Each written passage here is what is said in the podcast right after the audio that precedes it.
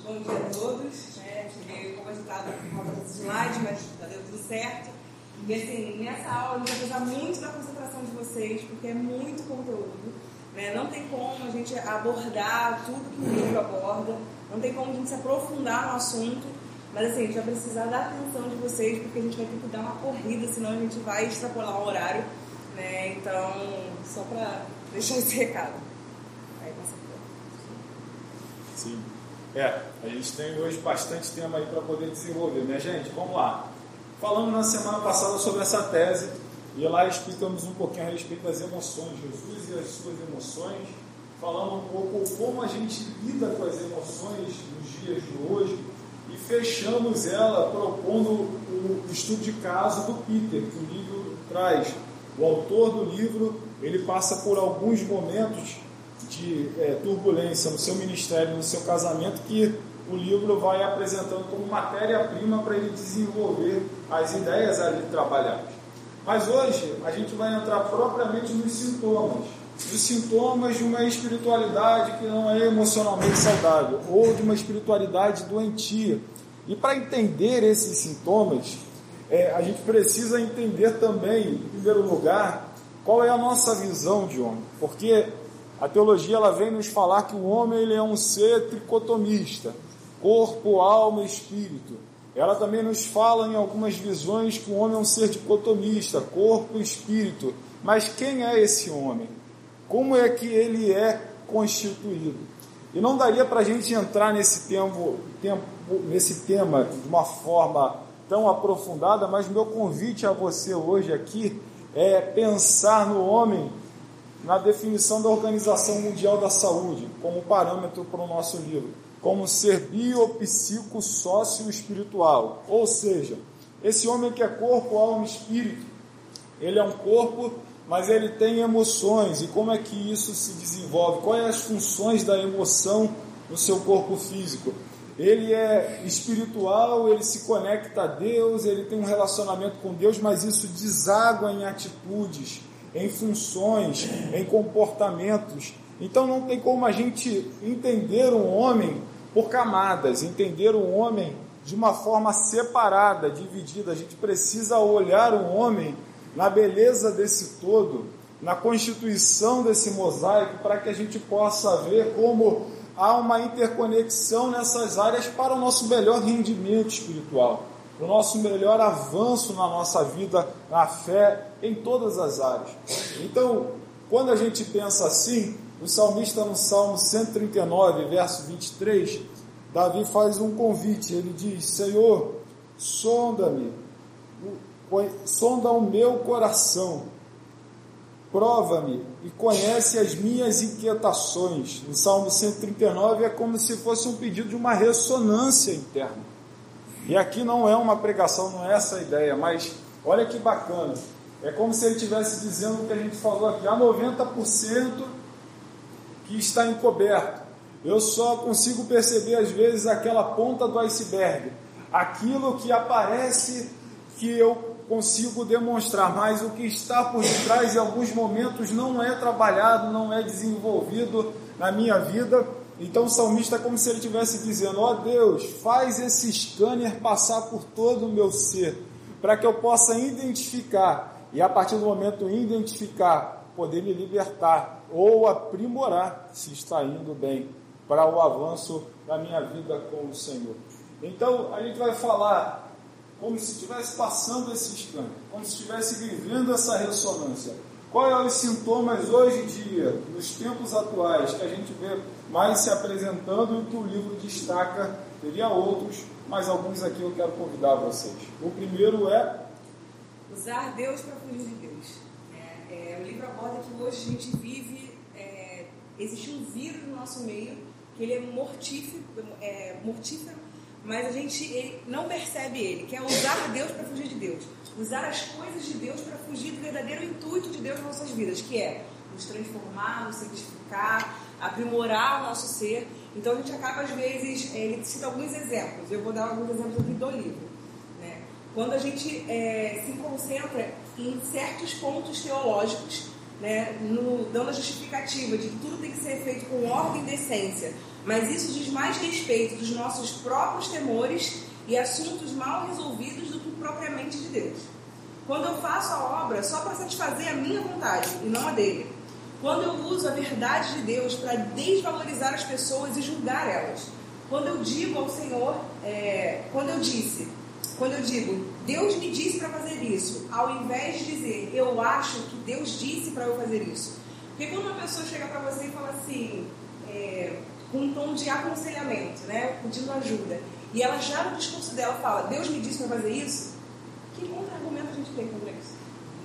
Não tem contra-argumento. Então, às vezes a gente usa coisas da nossa vontade, dizendo que Deus quer que a gente faça aquilo. E não tem nem quem nos paralise, porque se foi Deus que disse, eu vou contra Deus? Não vou contra Deus. É, quando as minhas orações no sentido, é, né, minhas orações para Deus trazem um sentido de fazer a minha própria vontade e não me render à vontade dele. Então, quantas vezes a gente vê pessoas que decidem entrar em algum ministério mais para a sua própria vontade, mais porque aqueles, aquele ministério vai trazer um status que ela, que ela se agrada, é, mais porque naquele ministério ela está perto de pessoas influentes. Né? Então, assim, não propriamente porque é a vontade de Deus, mas porque é a própria vontade dela. Né? É, a Bíblia diz que é, o livro diz, na verdade, que muitas vezes a gente usa essas coisas como compensação. Então, porque a gente faz muitas coisas dentro da casa de Deus, porque a gente serve em muitos ministérios, ou porque a gente está envolvido em muitas coisas, a gente, de, a gente compensa em não fazer outras tão cruciais para Deus. Bom, é, orar e ler a Bíblia. Então, porque eu faço muito, eu me envolvo muito, eu tenho uma compensação no meu cérebro de que eu estou absolvido de fazer de ler a Bíblia e de orar. Quando na verdade isso é crucial para o nosso evangelho, isso é crucial para a nossa vida cristã. Então não é porque eu faço muito que aí eu posso deixar de fazer coisas que Deus já disse que é o princípio básico da vida cristã. Então eu tenho um exemplo de um colega meu de trabalho, ele é, ele é pastor, né, e ele diz o seguinte, é, o tempo todo ele fala para mim assim, muito cansado. Segunda-feira então eu digo ele fala, estou muito cansado. Eu falei, mas toda hora você fala que está muito cansado, é, não porque estou pregando muito, eu estou cuidando da igreja, eu cuido dos adolescentes, eu dou aula na EBD, eu sou itinerante, pregador itinerante. Eu falei, mas você não está fazendo muita coisa? Porque ele já tinha me relatado alguns problemas emocionais, é, como depressão, como outras coisas, estafa. Não, mas é para obra, é para obra. Eu falei, mas Deus falou que você tem que fazer todas essas coisas? Deus falou que você tem que dar aula de EBD, Deus falou que você tem que liderar os adolescentes, Deus falou que você tem que ser pregador itinerante, Deus falou todas essas coisas. Aí ele falou. Aí eu, com certeza? Aí ele, não. Aí eu falei, então às vezes a gente leva a exaustão porque a gente quer, porque a gente se sente bem, ou porque a gente acha que é, vai aguentar, mas na verdade não. E no livro também cita um exemplo de John, que ele é, usava a Bíblia para julgar as pessoas, para ser condenativo, para ser aquele, aquele, aquele cara, é, vou usar essa palavra, mas não é usar como pejorativo, mas o policial, aquele que vai fiscalizar as coisas, aquele que vai estar sempre olhando o pecado do outro, vai usar o versículo para corrigir.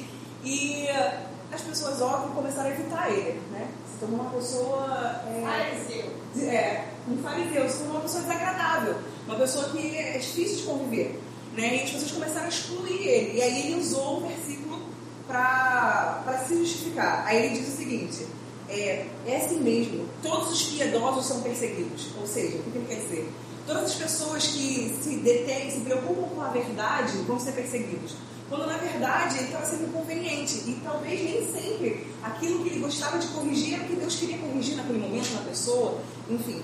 E a outra coisa que a gente é, diz que não consegue fazer, né, como eu disse anteriormente, como o horário ele era falado, porque a gente faz muitas coisas, a Bíblia mostra que Jesus fazia muitas coisas.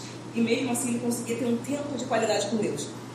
É, eu tenho alguns versículos que falam sobre isso, como Lucas 5, 16, Lucas 6, 12, Mateus 14, 23, mas eu vou citar Marcos 1, de 35 a 36, que nesse, nesse trecho, nesse versículo específico, diz o seguinte, que Jesus ministrou as multidões, Jesus curou os enfermos, Jesus expulsou demônios, e depois disso tudo, ele se retirou para orar.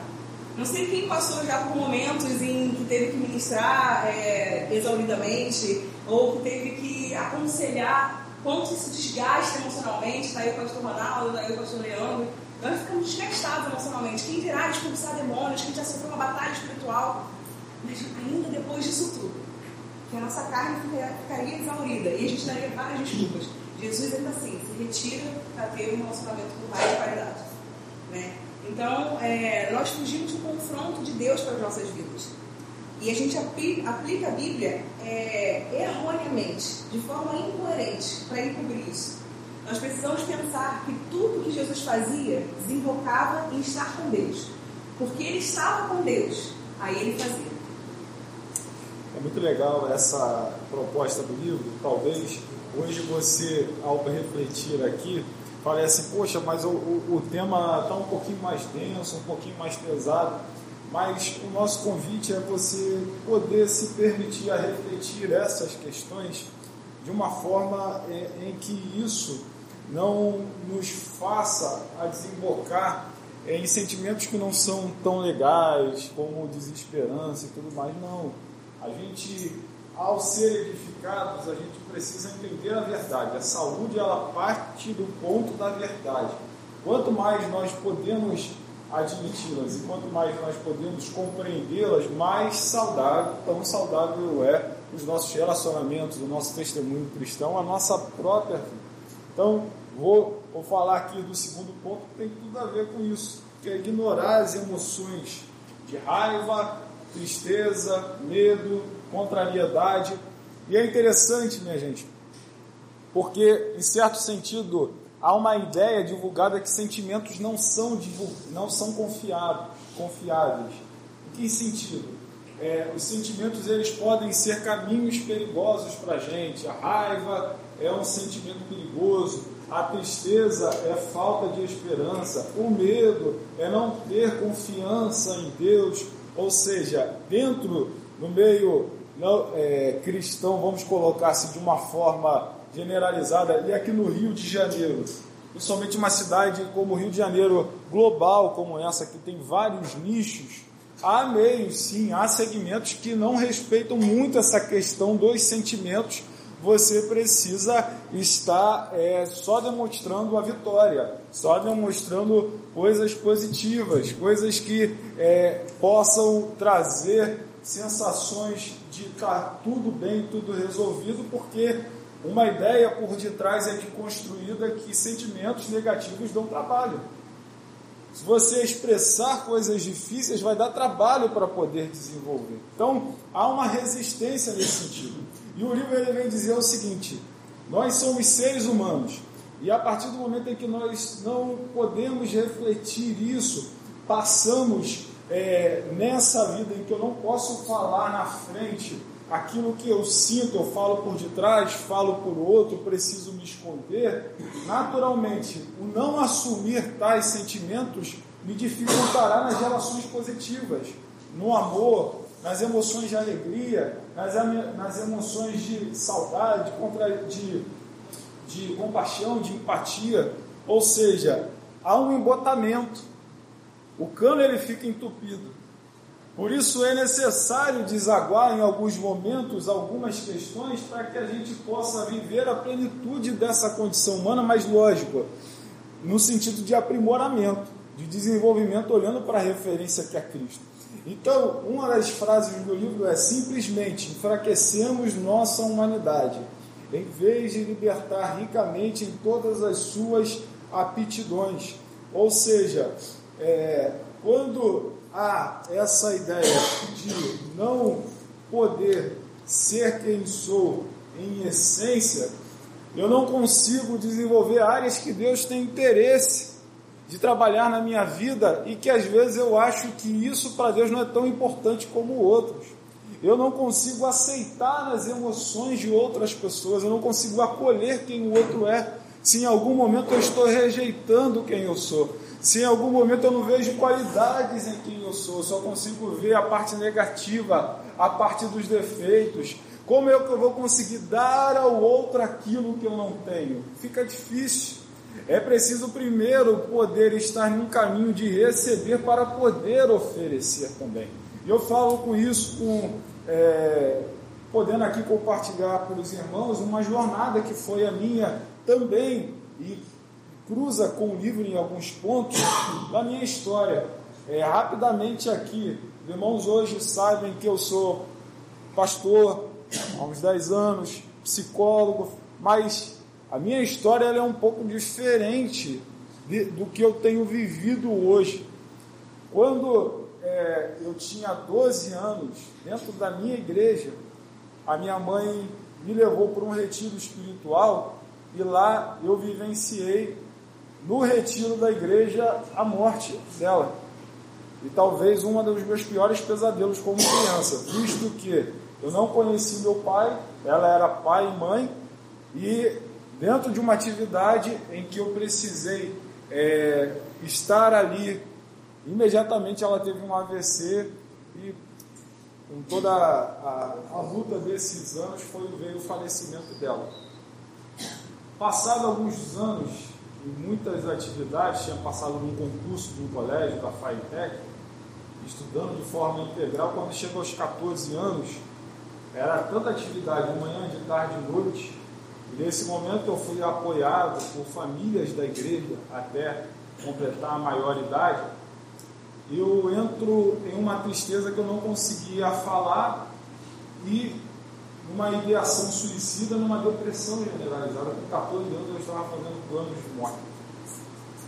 E tudo isso eu falo aqui com vocês, porque logo em sequência, hoje eu vejo a alegria de Deus em poder falar aquilo que a gente vai vivendo é, pela misericórdia dele. Aos 15 anos, exatamente após esse momento, eu conheci um grupo de oração dentro do colégio. Jovens da minha idade, inclusive uns que foram ovelhas do pastor Rogério, são meus padrinhos. Na época, com 15 anos, eles pregaram a palavra para mim. Eu, que era filho de crente, não era convertido, entreguei a minha vida ao Senhor. De anos, desses 15 anos para cá, Deus me deu a oportunidade de poder viver algumas questões espirituais no sentido também da obra missionária, de algumas atividades da igreja, mas eu tive que também entrar no caminho da área emocional. Porque diante de algumas situações em que eu não conseguia lidar pela minha própria história, porque quando a gente fala de emoções, a gente está falando de memória. E quando a gente fala de memória, a gente está falando de uma história que cada um tem, que precisa ser trabalhada. Eu precisei assumir essas emoções e trabalhar elas. E alguns anos em terapia, isso me levou também à faculdade e hoje trabalho com isso já há cinco anos, todos os dias da semana, de segunda a sexta, é meu, é, convivo com essa realidade. Aos 28 anos eu escrevi um trabalho para ideação suicida, para trabalhar pacientes com essa mesma tônica. Mas eu quero dizer para você, um pouco do que eu posso viver hoje, na realidade que Deus tem me dado, veio em primeiro assumir esse passado, colocar diante de Deus, buscar as ferramentas que Deus dá, para que eu possa, é, em certa maneira, fazer dessas feridas um ponto de partida para se conectar com outras pessoas e poder compartilhar aquilo que Deus tem me dado. Então, quando a gente fala em assumir emoções, a gente está falando em entender também a nossa própria história, porque as suas emoções falam da sua família, falam da sua construção, fala daquilo que você vivenciou, e elas precisam de um espaço para isso. Tem gente que paga atendimento clínico, meus irmãos, só para poder se abrir, para ter um lugar seguro, porque em outro lugar não pode se falar, não pode compartilhar. Então, é, nesse sentido, Sim, a raiva pode ser um gatilho, o medo, uma tristeza para coisas não muito legais. Nós não vamos alimentá-las, mas vamos pensar em Jesus. Jesus chegou a um ponto de ira que ele constrói um chicote ele começa, em certo sentido, a afrontar aqueles cambistas na porta do templo. A emoção da raiva como algo que fez ele é, se afastar daquela injustiça com o pobre ali e condenar aquilo a ansiedade, a angústia em Jesus quando ele está no Getsemane e ele ali tem o sintoma da hematibrose. E esse é um sintoma em que tamanha a ansiedade faz com que ele transpire sangue com o suor. Jesus ele mostra alegria. Você consegue imaginar Jesus dando uma boa gargalhada?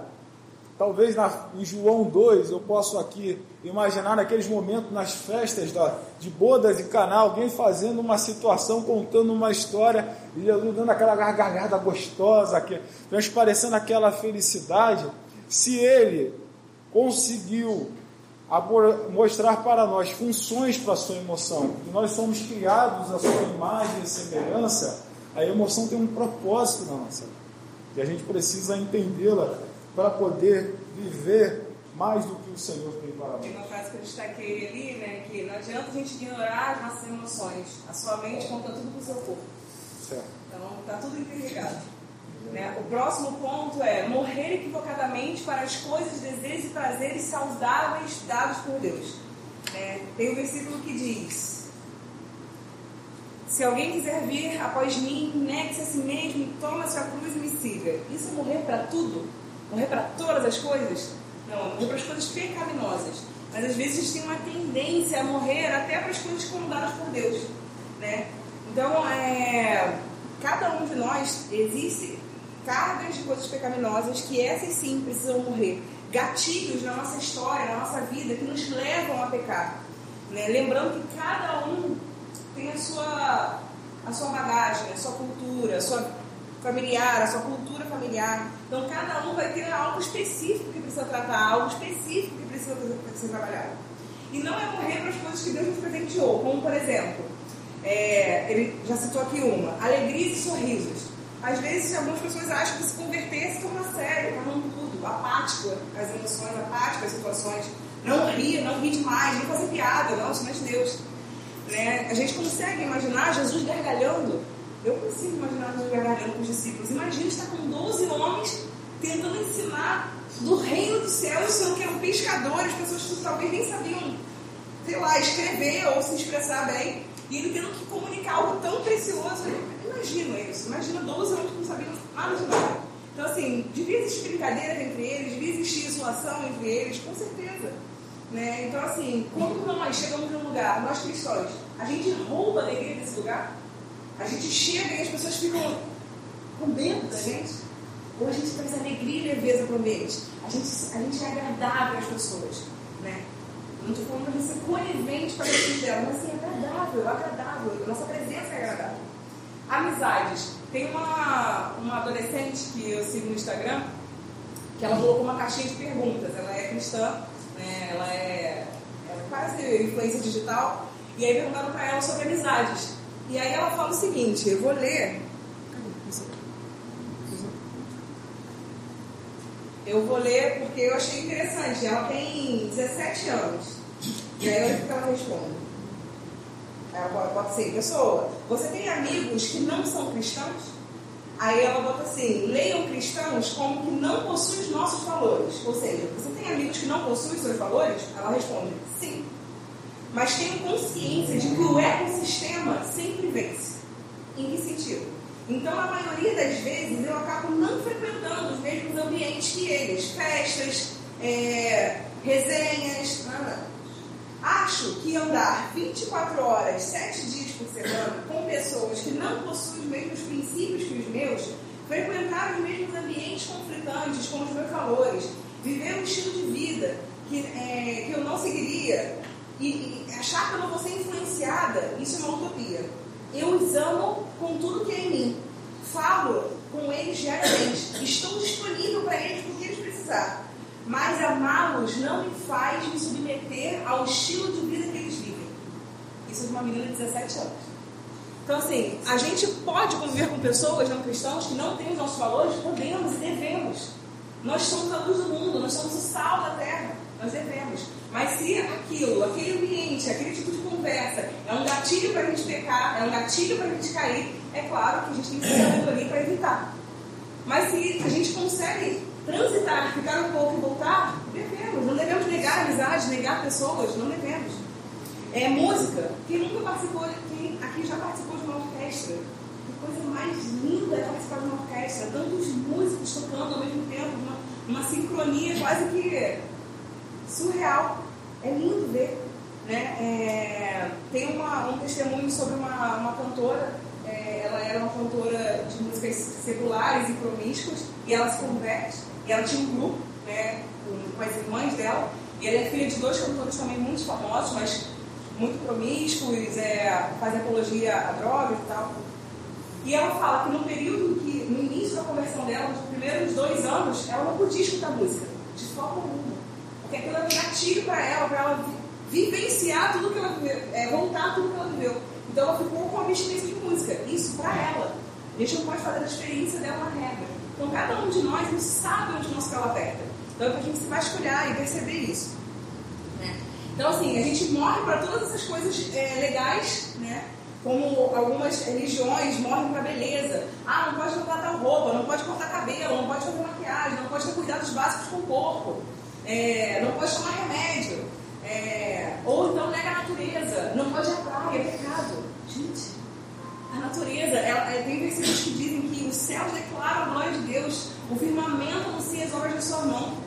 Né? É, toda a terra está cheia, está cheia da sua glória, diz lá Isaías. Como a gente vai negar isso? Né? E a gente, é, de uma, uma coisa impressionante, a gente nega coisas que foram dadas por Deus, mas outras coisas que Deus diz, isso eu quero que vocês denunciem, para isso eu quero que vocês morram. A gente é conivente. Como? Orgulho, falsidade, frieza, teimosia, crítica, julgamento, arrogância, hipocrisia, tendência para julgar o outro, indiferença. Deus quer mudar essas coisas. Essas coisas que ninguém vê. Deus quer iluar, e arrancar da gente. Né? Ele nos deu uma vida para que a gente viva em abundância. Lá em João diz: o ladrão vem, é, não vem é, senão para roubar, matar e destruir. Eu vim para que vocês tenham vida e vida em abundância. Foi para isso que Deus nos chamou. Isso é importantíssimo, porque quando a gente vai passando para o próximo tema, negar o impacto do passado no presente, a gente vai entendendo a construção que o livro vai fazendo a respeito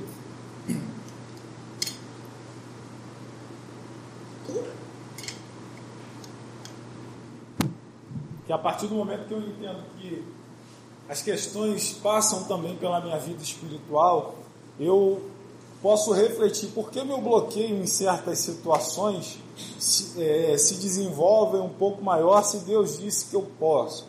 E por que outras que Deus disse que eu não posso, que Deus coloca que não é tão interessante e edificante para a minha vida, isso me atrai mais.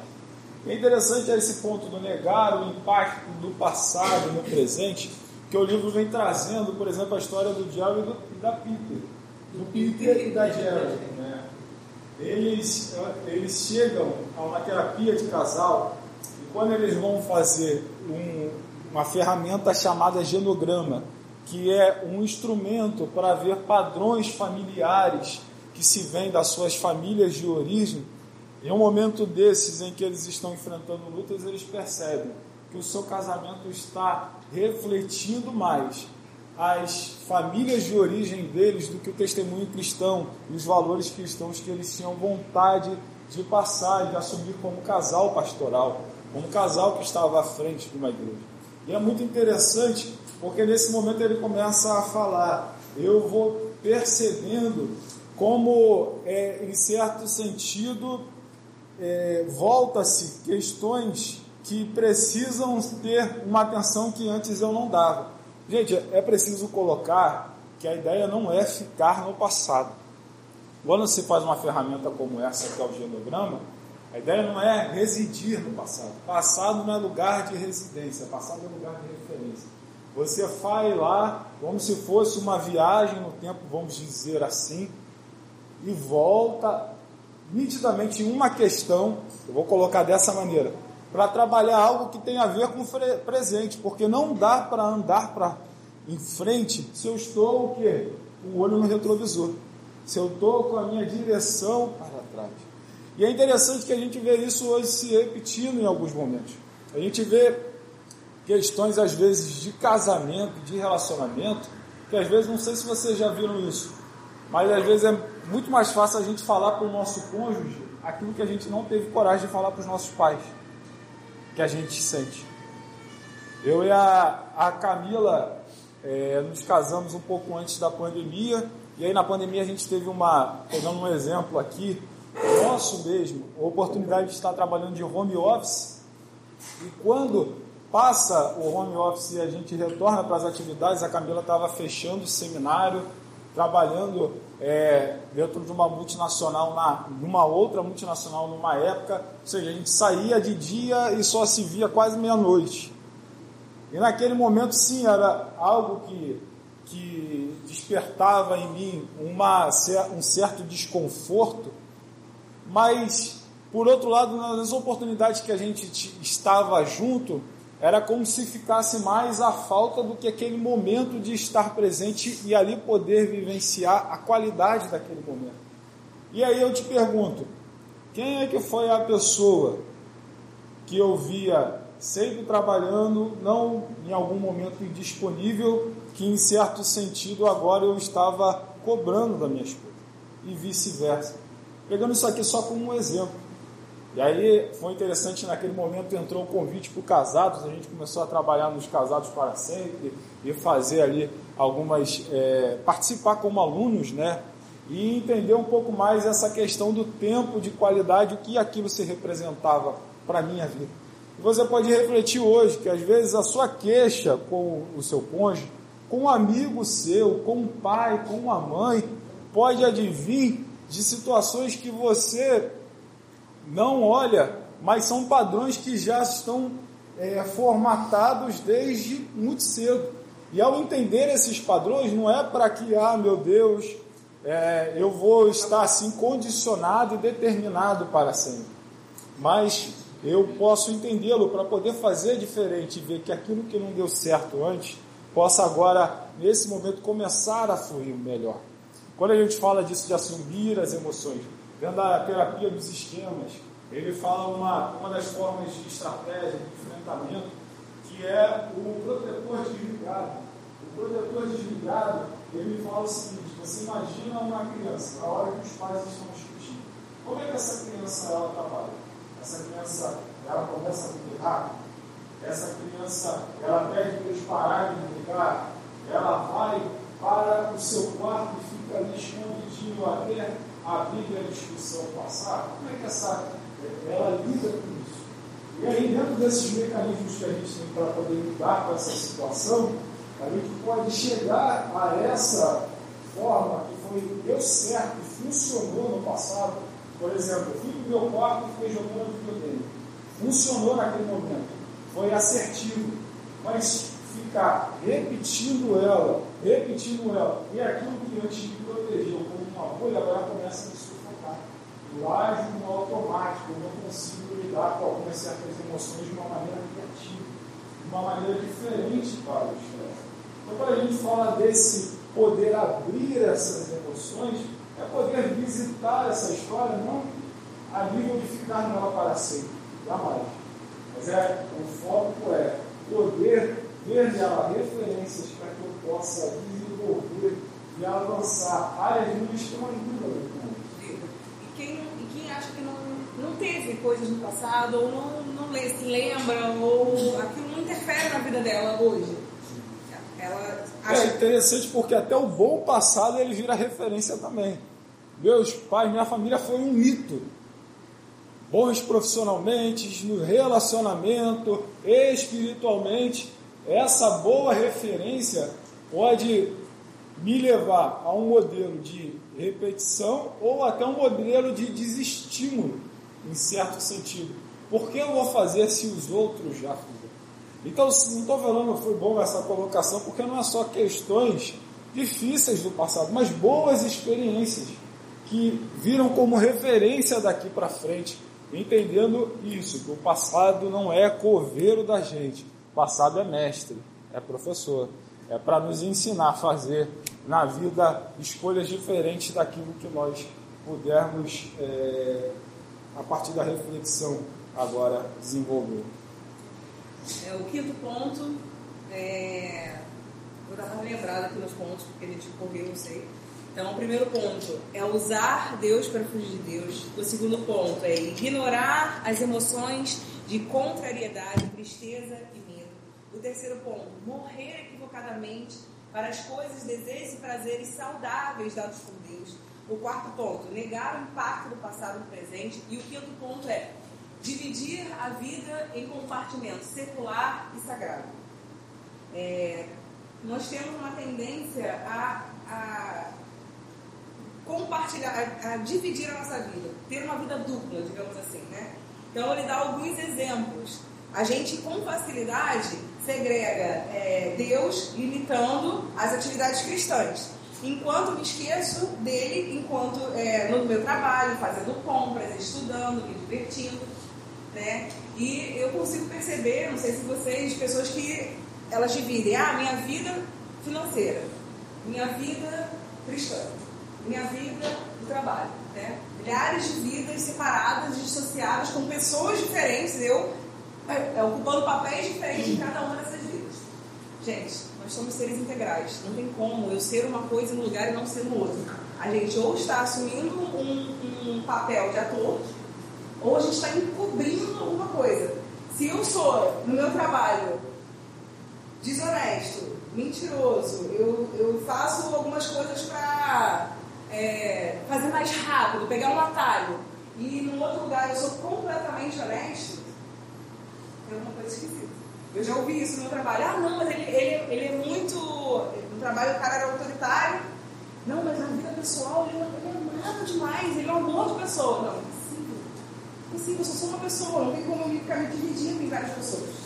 Né? Então, tem um versículo que diz assim: Quer comais, quer bebais, ou fazais outra coisa qualquer fazer tudo para a glória de Deus. Então, tudo que a gente faz, todas as áreas da nossa vida, tudo que a gente permeia, por onde a gente passa, tudo isso é para a glória de Deus. A compra que eu faço no shopping, a compra que eu faço no supermercado, o ônibus que eu pego, a pessoa que eu converso na rua, o carinha do sinal que pede uma bala para comprar, todas essas coisas que eu interajo são para a glória de Deus. Tudo, tudo é, é, a imagem que Ele quer imprimir em nós e que a gente mostra para o mundo.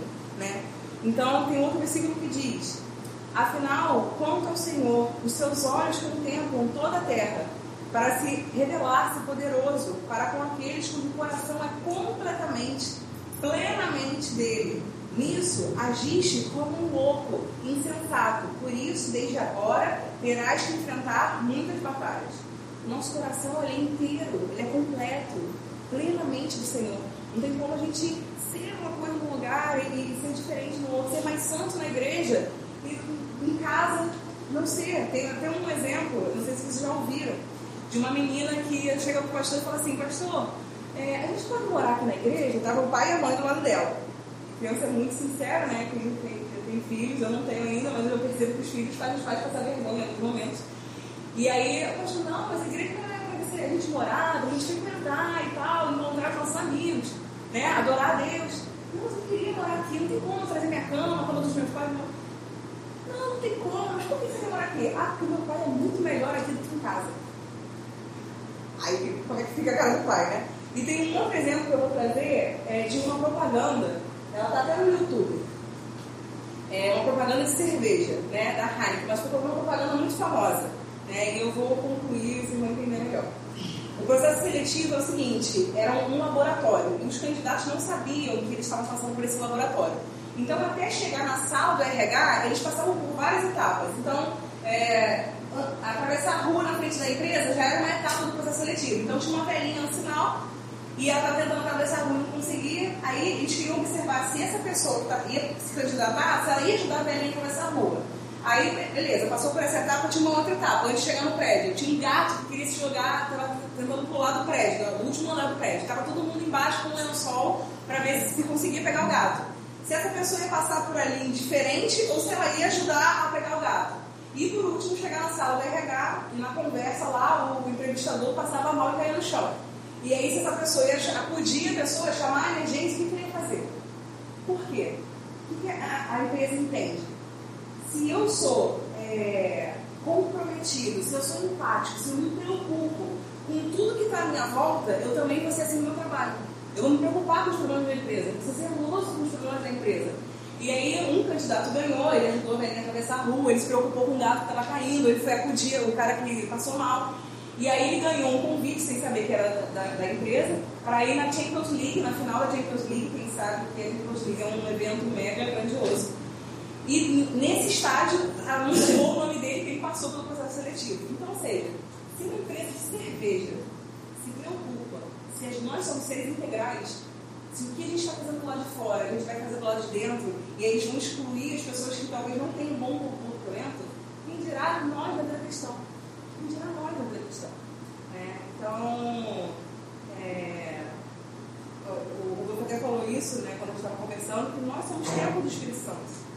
Nós somos templo do Espírito Santo. Não tem como, ah, Espírito, não habita agora não, porque eu vou em tal lugar, eu vou fazer tal coisa. Ah, não, agora você volta e habita em mim.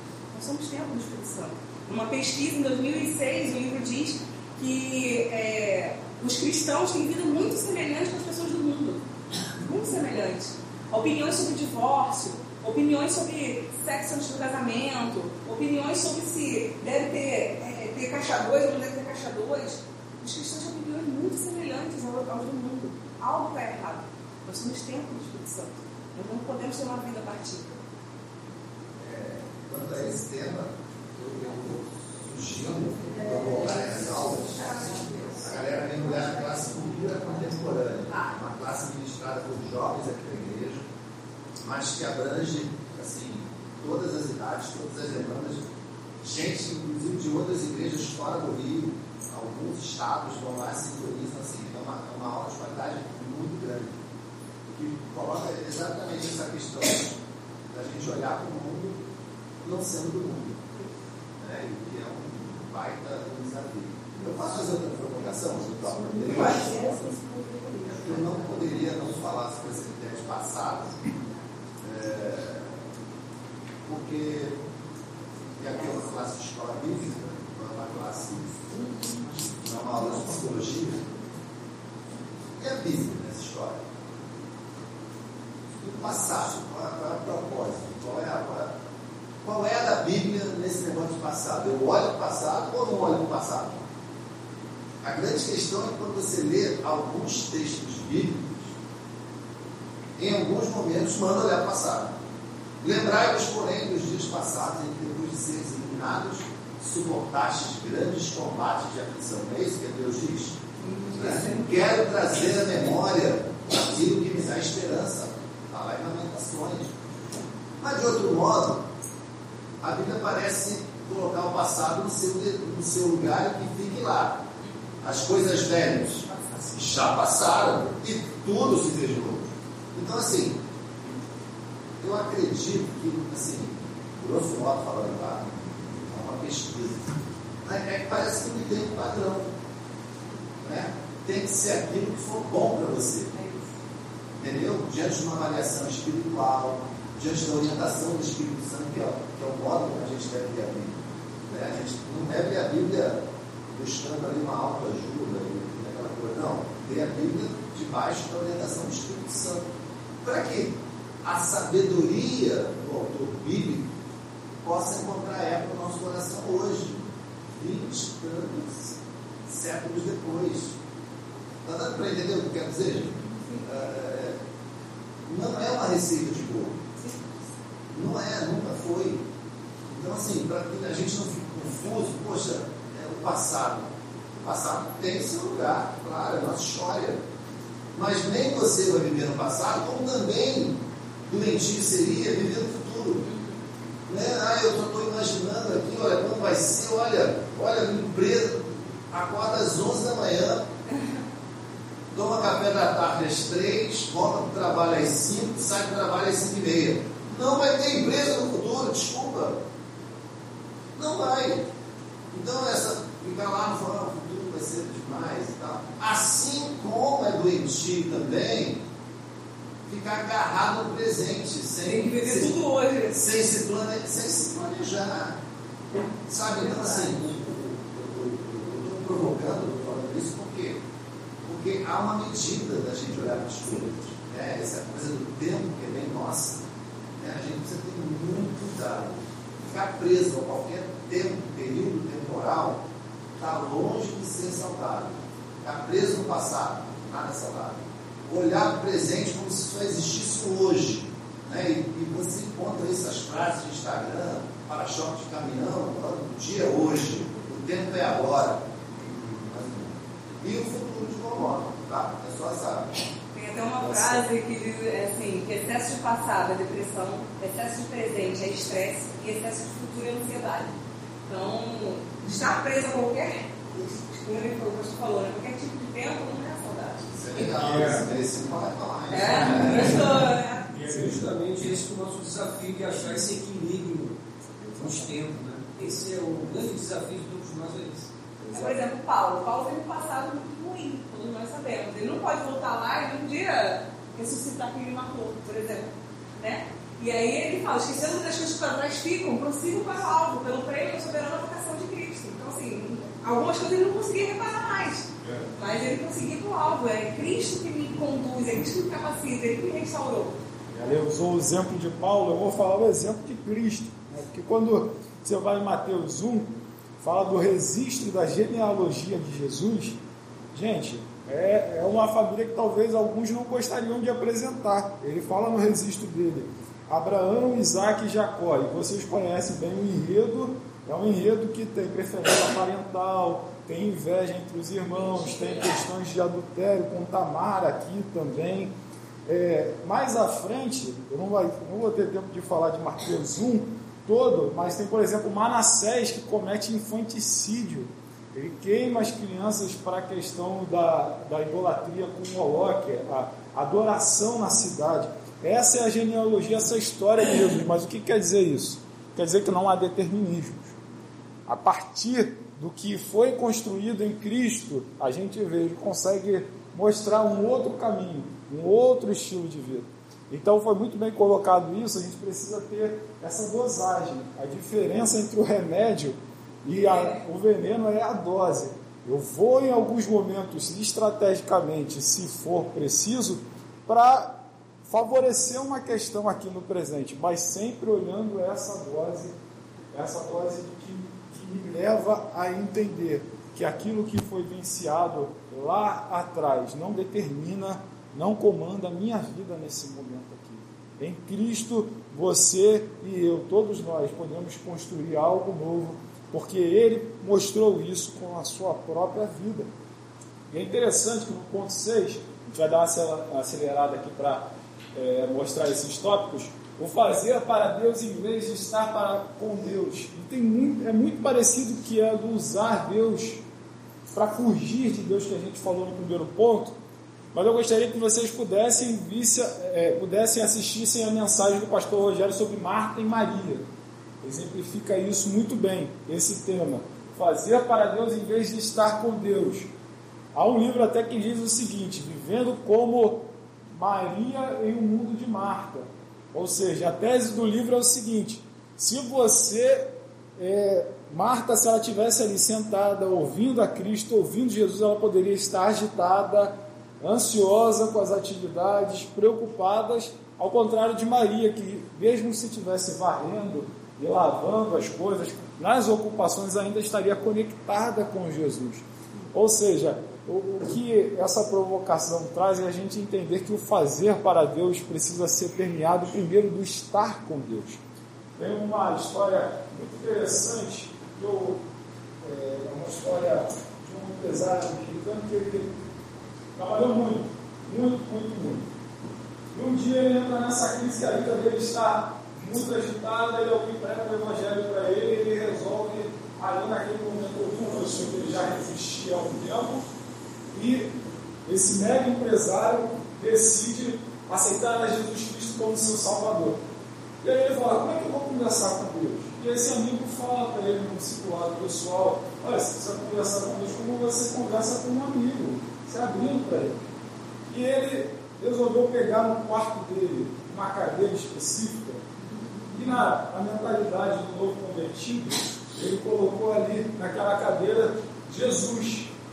Ele se ajoelhava diante da cadeira e falava, Jesus, meu dia foi assim, assado, eu fiz isso, aquilo, outro. Jesus, o que você acha a respeito disso, isso, aquilo, outro? Seis meses ele recebeu um convite para poder é, ir assumir uma direção na empresa dele. Ele entendeu que Jesus falou para ele que ele tinha que entregar a empresa dele e se dedicar agora num período como um período para a obra de Deus. E ele entendeu mais especificamente, eu vou trabalhar nessa função por seis meses, vou levantar recursos, porque eu vou focar no ministério. E ali ele começa a ajudar o pastor dele naqueles seis meses, depois de ter encerrado aquele ciclo de trabalho. Aí ele volta para é, aquele período que ele está na cadeira, a família está vindo, vendo, observando ele. Aí ele recebe uma outra ligação de sair do centro como Nova York Texas para poder ali ajudar uma igreja que está sendo reestruturada. Ele é um empresário, ele sabia fazer um negócio dele, vamos dizer, um trabalho de três meses, seis meses para ter os recursos para ir para aquele lugar. Os filhos dele foram Texas. Eles ajudaram o ministério, porque ele tinha ouvido falar, reestruturou uma igreja e aquela igreja virou duas igrejas, três igrejas. Depois dele manda ele, vai lá, todos os dias dele, Jesus, é, o que, é que você quer comigo? E diante dessa direção outra, volta para Nova York e ali ele volta para a igreja e começa a agora um ministério específico é, com os irmãos de ensino, onde ele vai participando é, de algumas experiências com o seminário. Bom, assim, resumindo a história desse empresário, em poucos meses ele descobriu um câncer. E esse câncer E quando houve o sepultamento dele ali com a sua família, seus filhos e a sua esposa estavam brigando naquele dia, não pelas coisas que ele tinha deixado, mas para quem, com quem ficaria a cadeira. Porque a cadeira é o símbolo da mudança no novo tempo. Estar com Deus. Ou a nossa igreja está marcando relação. O propósito de é, ter tempo é algo muito que a gente tem que poder é, viver. Precisa refletir, desembocar no meu vivenciar, nas minhas atividades. Ou seja, o Evangelho ele muda a motivação. Eu não faço agora para provar se eu sou bom ou não sou bom. Eu não faço para poder é, é, ter aquele, é, aquela expectativa minha atendida em algum objetivo. Não, em primeiro lugar eu faço mais porque eu estou sendo ele mudou a motivação, eu posso trazer outros frutos.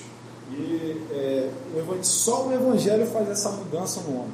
Psicologia não faz, filosofia não faz, só Jesus muda o homem de dentro para fora. E essa cadeira me lembra, é, quando eu vi esse tópico, me lembrou o fazer para Deus em vez de estar com Deus é um dos sintomas.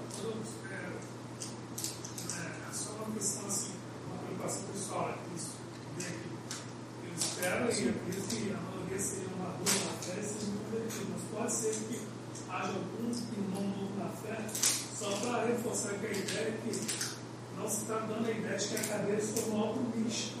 E que a cadeira deve ser acessada para que algo chegue de bom a ele. Essa é uma preocupação que meu coração, só, só um adentro. Claro, a cadeira não se tornou algo místico e místico, se tornou um símbolo de que é uma lâmpada da laje que eu vou acesso à cadeira e a cadeira sim vai me dar um retorno daqui a um tempo. Porque pode não sei que surgiu na cabeça dessa família, mas que isso não termina uma situação. Não, daí quem participou do congresso do chefe de oração, o pastor Alton Rangel, não tinha uma cadeira, mas todo mundo tinha absoluta certeza que ele tinha intimidade com Deus. Né? Ele acessava Deus de uma forma diferente, ele falava de Deus, meu papai, meu papai um homem de 76 anos que agora está indo para o Texas implementar uma igreja hispana no Texas. Então, assim, fazer para Deus e estar com Deus, na verdade. Né? Ele está com Deus e por isso ele faz para Deus. O ponto 7, a gente vai lá e muito obrigado, Leandro. Realmente é uma, é uma preocupação que a gente precisa se atentar. Usar a espiritualidade para expulsar o conflito, se afastar do conflito. Porque esse, é, não sei vocês, mas há muito a ideia do tranquilão. Vamos dizer assim, o livro mostra isso, né? É, em certo sentido, eu tenho uma. O cristão ele já é um ser que ele é contra a violência. Então a nossa tendência, e isso é, é importante ser valorizado, é mediar, pacificar, bem-aventurados pacificadores.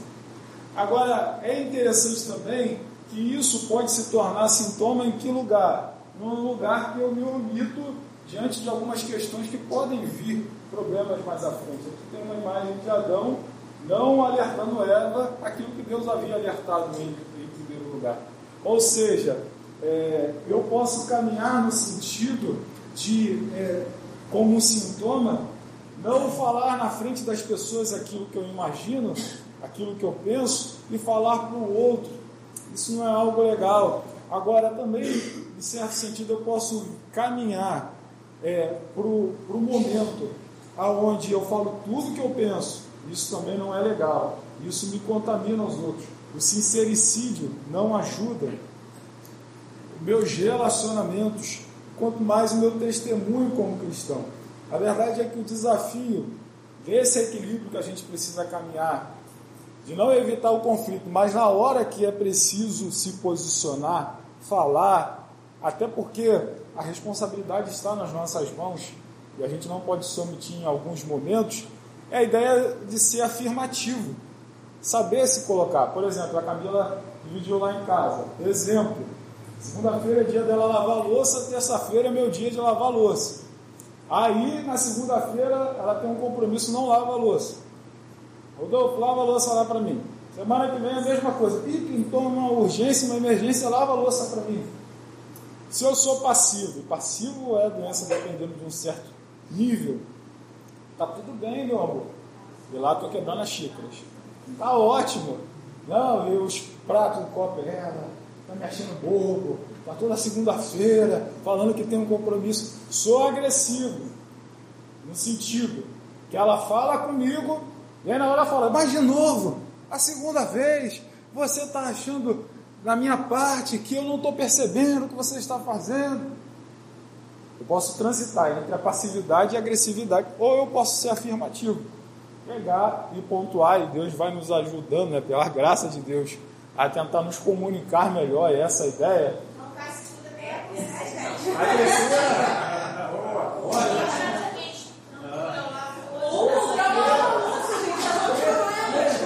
Perfeita a colocação dela. Meu amor, eu estou que a segunda-feira está complicado para você, mas eu preciso me organizar. Vamos colocar talvez segunda para terça-feira, ou um outro dia que seja perfeito. Eu trouxe uma opção e fugir de algo muito maior. Né? Eu tenho outra sugestão, pegar mais um paciente para uma diarista. Vamos lá. Vai passar? Pode passar. O- esse ponto que você falou, Sim. você falou, é, até então eu estava entendendo espiritualidade na ideia do livro Sim, sim. de uma forma. Quando chegou nesse ponto, é, é meio que mudou. Porque aí a espiritualidade demonstra uma atitude é, passi falso-passiva para evitar um conflito. Sim. Qual a ideia de espiritualidade, na verdade, do livro? São esses, essas várias nuances ou tem uma nuance única?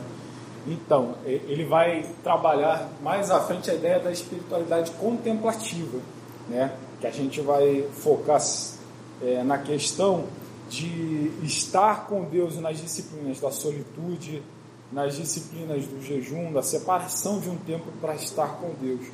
É lógico que, é, em, em certo sentido, quando vem esse sintoma aqui, usar a espiritualidade para expulsar o conflito, né?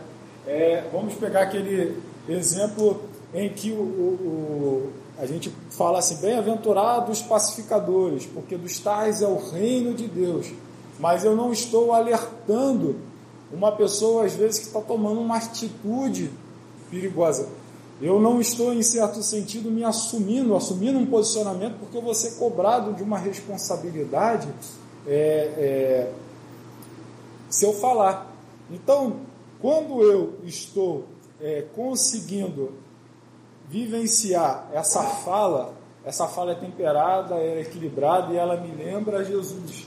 Eu não estou falando para poder, um exemplo, é, entornar o balde, para lavar roupa suja. Eu não estou falando demasiadamente para poder estar certo, não. Estou falando no sentido de colaborar com o outro. E a espiritualidade me faz ser assim, momentos em que eu estou com Deus, eu vejo que algumas coisas não não são válidas, não são tão importantes para ser colocadas, mas outras que têm valor e que eu não posso abrir mão, porque se eu abrir mão eu vou prestar contas com relação a isso. É essa, em alguns momentos, Mas essa é mais em relação à passividade mesmo. Eu vejo coisas, vejo uma injustiça, mas aí eu uso o versículo. Ah, não, a Bíblia diz que é tem de paz com todos. Estou vendo uma injustiça. E aí eu me, me isento daquilo ali e justifico num versículo bíblico. Então, assim, a, a Bíblia, ela fala assim para sermos pacificadores, mas ao mesmo tempo ela fala para a gente se posicionar a favor das coisas que Deus é, ama, quer que a gente seja. Sim, mas aí nesse caso é uma espiritualidade descolada do conceito bíblico. Esse, essa atitude. Eu usar um artifício bíblico, né, falar, ah, não, eu não vou. É, é, eu não vou dizer que está errado porque eu sou pacificador, por uhum. exemplo. Uhum. Eu vou estar argumentando com um versículo bíblico, um princípio bíblico, mas na verdade é somente uma, um artifício é isso. para esconder. Então é uma espiritualidade descolada. Essa aí, descolada da, da, da, daquele contexto bíblico ali que o Novo Testamento principalmente. Sim, é, é, exatamente isso que está falando. As pessoas usam isso, mas isso não é espiritualidade. Você está é, falando, isso não é a genuína espiritualidade, sim. mas as pessoas usam uma falsa espiritualidade para evitar conflitos. Muito boa a colocação, meu irmão, nesse sentido dos sintomas. Vocês nos dão 10 minutinhos para a gente. Só fechando, completando o que falou. Na verdade, é, a gente não tem uma comunicação agressiva né? em qualquer situação que ele se encontra. Essa é a grande preocupação. Porque realmente ser pacífico não significa que você não vai mostrar aquilo que está errado, né? ou se posicionar para aquilo que está errado. Mas é a forma que você vai fazer isso. Tem uma comunicação agressiva. É, ele dá alguns exemplos, vou falar rápido. Gente, a gente tem dois pontos para correr. O pastor Rogério está assim, olhando para a gente. Me perdoe. É, são muitos sintomas. Mas vamos lá. O livro, só para elucidar, o livro diz alguns exemplos. É, dizemos coisas na frente das pessoas e outras pelas costas delas. Fazemos promessas que não temos a mínima intenção de cumprir. Ah, a gente vai sim naquela festa. Ah, não, pode deixar comigo, eu vou assinar aquele compromisso. A gente não vai. A gente já sabe que não vai. Criticamos, atacamos, é, damos às pessoas o tratamento do silêncio. A gente se acha no direito de ignorar elas, de deixar o tratamento do silêncio. Tornamos sarcásticos. É, entregamos os pontos com medo de não sermos amados, é, então esconde enfim, ele dá alguns exemplos né, de, de coisas é, de espiritualidade que são é, evitativas de conflitos. Encobrir ferimentos, debilidades e fracassos.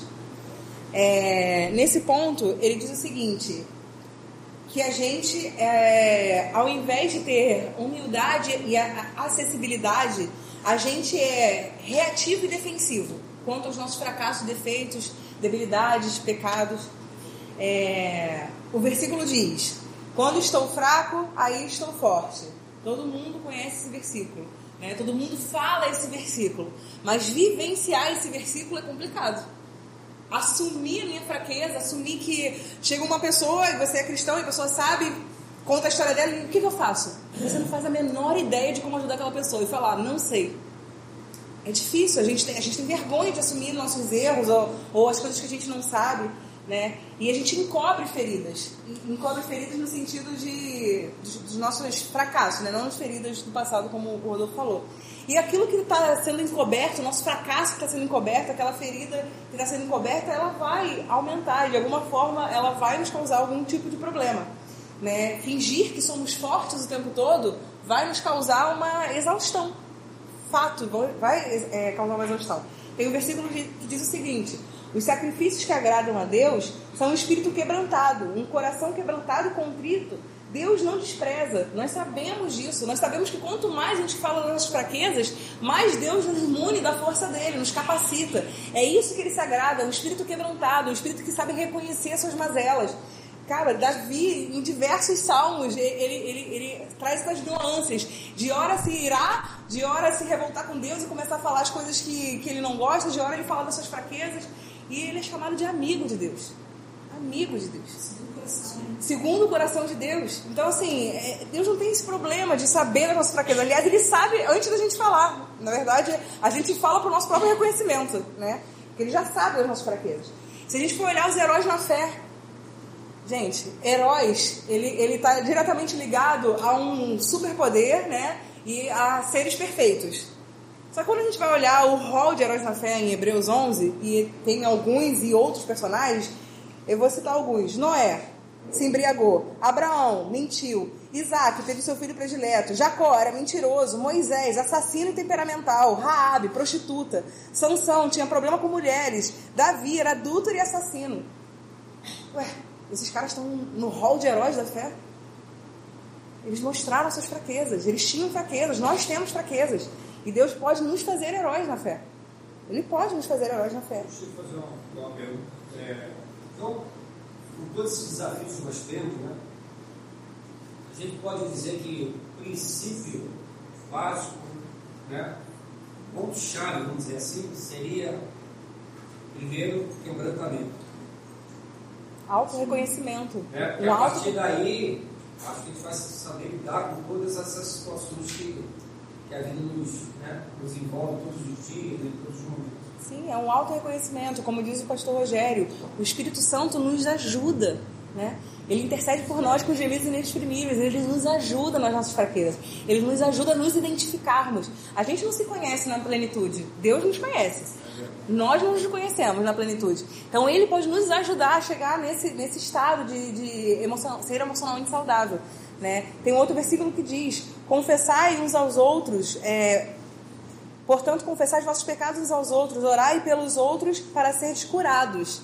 A súplica de uma pessoa justa é muito poderosa e eficaz, no sentido da gente ter uma pessoa de confiança que a gente pode se abrir, falar de verdade as nossas fraquezas, nós não vamos ser condenados. A pessoa está ali pronta, uma pessoa de confiança, pronta para orar por nós, pronta para nos ouvir, para nos ajudar nas nossas fraquezas. E parece que quando a gente confessa algo, aquilo até toma menos força. Não sei se alguém já teve essa experiência de confessar e aquilo parece que tomou menos força só porque a gente falou, só porque a gente se expôs, né? A gente se tornou humilde naquele momento. É... Pode falar. Bom, vou usar esse tópico aqui, viver sem limites, para a gente colocar um limite hoje na nossa aula, que já está um pouco acentuada. Um tema que a gente gosta bastante, né, irmãos? É um tema que a gente curte muito, né? A gente agradece a teologia no sentido.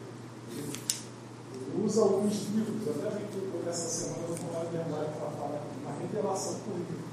Você está conversando com ele, ah, falando pelo assunto, ele te dá um livro. Aí você chega em casa, abre o livro, meu Deus do céu. Era esse livro que eu precisava. Esse livro que me alertou a essa situação e outra. Então, é, esse é um desses livros que nos provoca muitas coisas que a gente gostaria de compartilhar aqui. Mas para a gente fechar aqui, é, somente deixar para os irmãos essa ideia. Ao entender esses sintomas, a gente não quer só apontar aquilo que precisa ser trabalhado. Próximo, na próxima aula, quero convidar você para falar desse, desse medicamento, desse antídoto, desse remédio que o livro propõe, que é a espiritualidade contemplativa para a saúde emocional. Nós podemos ter essas informações para podermos desenvolver mais a nossa vida, desenvolver mais, aprimorar mais as nossas habilidades, vivenciar algo com Deus que ainda não vivemos. Deus quer nos levar a esse lugar, a esse patamar. E a gente passa por esse momento, por esse estágio de reconhecer, para poder ver quem Ele é, quem nós somos, para de tal maneira podermos concluir viver e avançar para os sonhos e os propósitos dele se cumprirem na nossa vida. Vencer o tempo. Os pensamentos que eu tenho sobre você são pensamentos de paz, não de mal, para livrar do desejar. Deus tem bons planos. Amém. Amém. Vamos encerrar nesse momento, passar a palavra para o nosso pastor. Não, não, não. Não? Então, Vamos orar então, meus irmãos, para a gente estar concluindo. Eu pedi ao pastor Ronaldo para estar orando. Senhor, nós te louvamos nessa manhã por mais uma oportunidade de estudar a tua palavra, entender um pouco mais das emoções que o nosso coração deles. Nós te agradecemos pela instrumentalidade que nós colocou na minha Te agradecemos pela presença de todos os irmãos Amém. que estão aqui perseverando, sabemos da dificuldade, da distância, do percurso, da ladeira, mas o Senhor um pouco cansado. Nessa manhã nós saímos daqui diferentes. Possamos te cultuar nesse momento, receba a nossa adoração, louvor, e nos alimenta ainda mais com a pregação da palavra. amém. Em nome de Jesus. Amém.